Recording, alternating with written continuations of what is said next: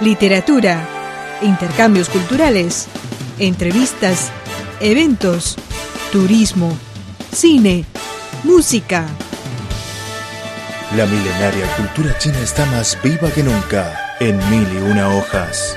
Con las voces de Jimena, Adelina, Liliana y Mauricio Percara. La cultura china está más presente que nunca en mil y una hojas.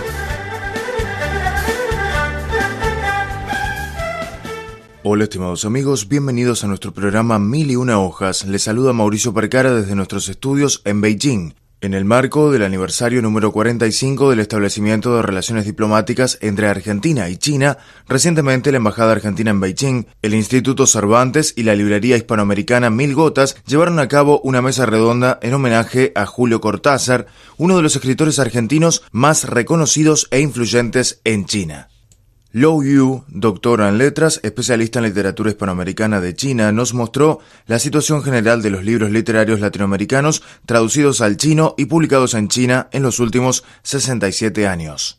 Desde el año 1949 hasta el año pasado han traducido en total 506 eh, libros de 210 autores latinoamericanos y pues y el país más traducido es Argentina, con 115 libros traducidos al chino, superando a Brasil, que es el segundo, está en el segundo puesto con eh, a ver, 704, y a Chile con 703, y también a México con 65 eh, libros traducidos. Y el escritor más traducido entre todos los escritores americanos es Borges. Y Borges con bueno, 52 obras traducidas al chino, porque, bueno, es porque gran parte de sus, de sus obras son cuentos, ¿no? Así que con tantas obras, ya tenemos su obra como completa. Traducida al chino. Y superando a García Márquez con 28 libros y también a Pablo Neruda y uh, Vargas Llosa con 21 obras. Y luego está como uh, Jorge Amado, el escritor brasileño, con 17 obras. Y bueno, y la primera obra literaria de Argentina traducida al chino ha sido como una antología de cuentos de Álvaro Yunque en el año 1958. Y la última obra argentina traducida al chino es eh, El hambre de Martín Catarro, de Catarros. Y bueno, quiero mencionar dos escritores argentinos han ganado premios en China. Uno es como uh, Eloy Martínez, ¿no? con su obra El vuelo de la reina. En el año 2003 ganó el premio de como la mejor obra extranjera de, la Casa Editorial de la Literatura del Pueblo. Sí. Uh, y otro escritor es ese poeta Juan Gelma. En el año 2009 sí ganó el premio, de la, uh, el premio internacional de poesía de antílope tibetano de oro. ¿sí? Y bueno, el Borges, ¿no? como creo todo el mundo ya se sabe, que es el más estudiado y que ha influido más en la creación literaria de los escritores chinos, así que no voy a desarrollar más porque ya lo sabemos todos. Y pues en cuanto a, a Julio Cortázar, ya tenemos como siete obras narrativas traducidas al chino, incluyendo dos obras traducidas por el profesor Fan Ye, ¿no? que ha mencionado Juan, y también como el primer eh, libro traducido de Julio Cortázar al chino es eh, Los Premios, en el año 1993, y luego Rayuela. Y también contamos con bestiarios y también con uh, final de juego, sí, final de juego. Y también una antología de ensayos y entrevistas de Julio Cortázar. Y creo que hace tres meses ¿no? se salió, publicó el primer tomo de los cuentos completos de Julio Cortázar. Según Lou Yu, la investigación sobre las letras hispánicas en China acaba de empezar y faltan todavía muchos críticos literarios chinos en este terreno. Más interesante, más viva, para encontrar una China diferente en mil y una hojas. Julio Cortázar es considerado uno de los autores más innovadores y originales de su tiempo, y maestro del relato corto, la prosa poética y la narración breve en general, y creador de importantes novelas que inauguraron una nueva forma de hacer literatura en el mundo hispano. rompiendo los moldes clásicos mediante narraciones que escapan de la linealidad temporal. Debido a que los contenidos de su obra transitan en la frontera entre lo real y lo fantástico, suele ser puesto en relación con el realismo mágico e incluso con el surrealismo. Hasta el presente, siete obras de Julio Cortázar han sido traducidas al chino. ¿Qué papel juega este escritor argentino en el campo literario de China? La doctora Lo Yu nos da una posible respuesta. Julio Cortázar no, bueno, hasta ahora no, no, está en el top 10 de los escritores más traducidos al chino, pero es que no tiene tantas obras, pero en realidad eso, su influencia eh, no se debe la cantidad, esto no. No tiene tantas obras traducidas, pero en realidad Julio Cortázar forma parte de estos escritores latinoamericanos que han dejado influencias imborrables en la creación de gran número de escritores chinos, porque una parte de mi investigación se trata de los escritores latinoamericanos más estudiados en China. Y bueno, Borges está número uno y luego está García Márquez, eh, Pablo Neruda y Barack Llosa. Y después ya Julio Cortázar y Carlos Fuentes. Aquí también se nota la, influencia o la importancia de Julio Cortázar. Tiene muchos fans de Julio Cortázar en China. Y sin duda es como Julio Cortázar no enseña cómo leer, sino también enseña cómo escribir, cómo ser un buen escritor, ¿no? En cierto sentido. Así que por eso muchos escritores chinos también lo toman como maestro, ¿no? Como a Borges, como a García Márquez, por ejemplo. Fan Ye, doctor en Filología Hispánica y profesor de la Universidad de Beijing, también traductor de dos obras del escritor argentino, Todos los Fuegos el Fuego e Historias de Cronopios y de Famas, nos contó cómo fue su encuentro con las letras de Julio Cortázar. Con Cortázar, eh, un encuentro casual es lo menos casual eh, en nuestra vida. Y yo diría que el encuentro entre un libro y una persona es un misterio. Eh, en mi caso, empecé con instrucciones para subir una escalera. Bueno, si mal no me acuerdo, porque vivir para contarla, pero unas veces también vivir para recrearla. ¿no? Y, luego, poco después, eh, las armas secretas porque al leer las primeras líneas, la primera palabra que se me escapó de la boca fue caramba. Porque, curioso, que la gente crea que tender una, una cama es exactamente lo mismo que tender una cama. Que dar la mano es siempre lo mismo que dar la mano. Que abrir una lata de sardinas es abrir al infinito la misma lata de sardinas.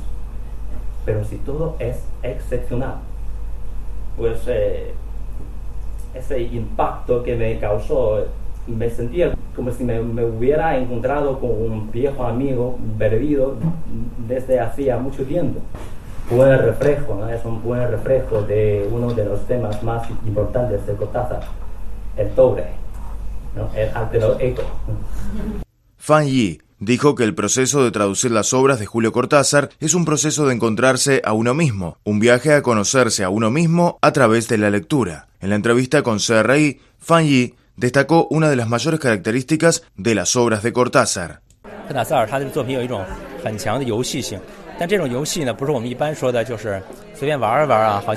Las obras de Cortázar gozan de una índole de juego, pero el juego no es algo que no tiene sentido ni importancia.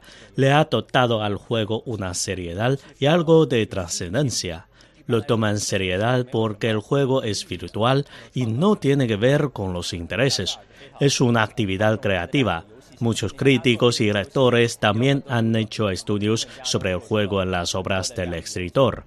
Solo vemos los títulos de sus obras como Rayuela, Final del juego, Último Round, los premios. Ya podemos notar la importancia de los juegos en toda su creación. Para leer las obras de Cortázar hay que entender bien la historia visible y la escondida o secreta. Según Low Yu, para abrir la puerta a la literatura de Julio Cortázar o Borges hay que ser un lector inteligente e intelectual. En primer lugar, un lector como ideal para, para Borges, para Julio Cortázar, sí, que tiene que ser inteligente. O sería mejor como un lector intelectual, no solo inteligente que debería ser intelectual, es decir, es que en sus obras siempre hay muchísimas citas o referencias literarias o históricas, así que eso requiere ¿no? un lector inteligente e intelectual. Porque un lector normal que no tiene muchos conocimientos de literatura, de la, no sé, de la historia, de la filosofía, no pueden o no, no son capaces ¿no? de entender incluso la historia visible a veces, sí. Y en cuanto a, esa, a eso de como buscar o encontrar la historia escondida o invisible, es muy difícil, porque en realidad, según mi punto de vista, ¿no? ningún lector pueda como descubrir o descifrar todos los enigmas que esconde entre las palabras, entre las líneas. Para mí es como laberinto, ¿no? Siempre hablamos del laberinto de Borges, laberinto de Julio Cortázar o ese juego de, la rayuela de Julio Cortázar. Ese en realidad a lo mejor no existen. La última verdadera no existe. Pero lo más importante es el proceso o ese viaje interminable de la búsqueda de esa verdad. Guillermo Bravo, profesor argentino de literatura de la Universidad Normal de la capital china, Beijing, también escritor y editor, nos compartió cómo enseña a sus estudiantes chinos a leer a Cortázar. Con respecto a eso yo trato de no enseñarles eh, todo el, o mejor dicho, no enseñarles el contexto que se enseña normalmente en Argentina para leer a Cortázar.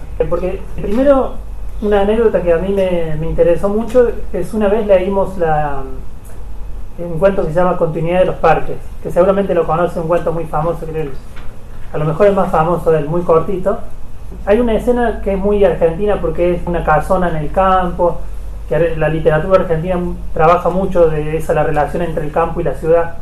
Un hombre de la ciudad que se va al campo y está leyendo y eh, de repente los personajes que están en el, en el libro, en el cuento que van, él está leyendo una novela, los, personajes de la novela aparecen en la casona esa de campo y matan al personaje que, está leyendo la novela. Y entonces después empezamos a conversar sobre ese cuento, sobre lo que podía significar y demás. Y hubo un chico que me dijo que se imaginaba los personajes como chinos. Algo que para mí fue muy, muy raro. Y entonces empecé a preguntar y no sé, la mitad de los o más de los estudiantes chinos imaginaban a los personajes de ese cuento como chinos. para mí fue una gran revelación porque yo nunca me hubiera imaginado ese cuento como con personajes chinos. O sea, pero después me di cuenta que cada uno lee los libros poniendo el protagonista muy parecido a lo que es uno. O sea, posiblemente los africanos lo lean pensando que los personajes son africanos. O sea, es muy difícil, salvo... Eh, entonces ahí me empecé a pensar que era como una especie de renovación, que había un, sea, un nuevo Cortázar, que lo leían de otra manera y demás. Y me hizo como descubrir, por más que tenga el mismo nombre, se llame Cortázar y demás, es otro el que se lee aquí. Y después una de las alumnas hizo su tesis sobre... Ah, sí, ahora le... Sí, entonces después una de las alumnas hizo su tesis sobre Cortázar y su relación entre la literatura fantástica, cómo la realidad eh, influía en la literatura fantástica, así se llamaba la obra y la, tesis. Y a mí, eh, ella estudió todo lo que se estudia en Argentina cuando se va a escribir sobre Cortázar. Entonces, ahí me pareció, yo perdí la sensación de novedad. Entonces yo le dije, ¿por qué no estuve Porque yo era el, que le dirigía la tesis y le digo, ¿por qué no escribís la tesis eh, como si fueras china, ya que sos china? ya que está, eh, el libro, porque lo está escribiendo como si fueras de, de, la Universidad de Buenos Aires y no, no estaba aportando nada nuevo. Entonces, cuando enseño Cortázar, así trato de no entorpecerlos con todo el aparato, porque en Argentina se ha estudiado mucho y demás. Entonces, tratar de que cada uno lo disfrute desde su punto de vista. No, en Argentina Cortázar tuvo un, un boom, cuando fue el boom latinoamericano, y después en un sector grande de la intelectualidad argentina tuvo como una decaída. Muchos lo leyeron a partir de su ideología. Eso pasa mucho cuando un escritor tiene una ideología muy fuerte que la, y, la muestra tanto, que por ejemplo él era de izquierda y demás. Los que eran de izquierda lo leían porque era de izquierda y olvidaban la obra. Y los que eran de derecha no lo leían porque era de izquierda y también olvidaban la obra. Entonces la obra siempre pierde y entonces eso en Argentina eh, le jugó mal, una mala pasada. Después la literatura que siguió después de, de Borges y la literatura actual está dominada por César Aira. Es el escritor actual que más influye. Eh, y Aira es totalmente Aira, eh, contra Cortázar. Entonces eso lo perjudicó mucho. Dentro de un, grupo después hay gente que lo sigue amando, o sea, es, pero dentro de un grupo. Bueno, y por último decía que César Aira dijo una frase que le cayó como una lápida sobre Cortázar, que dijo, eh, el mejor Cortázar es un mal Borges. Lo, máximo que puede hacer Cortázar es ser un Borges malo. Es una opinión muy personal de él. Pero como está tan bien dicha y todo, pegó mucho y en Argentina cada vez que alguien se quiere hacer gracioso dice esa frase y hizo, hizo que, que Cortázar perdiera mucha, eh, mucha vigencia. Después, eh, bueno, Beatriz Arlo es otra escritora muy importante en Argentina y, eh, profesora de la universidad también odiaba a Cortázar, o odia. Y bueno, así, entonces, lo que yo pido, ya termino, cuando leemos a Cortázar, que se lo lea sin todos esos prejuicios que se tienen en Argentina. Porque total, ¿qué importa? Eh, eso es solamente una, moda que hay ahora en Argentina, bueno, los últimos años, de despreciar a Cortázar, por una parte. Entonces, ya que estamos en China, lo ideal es, tratar de no leerlos con todas esas aparatos teóricos que se han hecho en Argentina.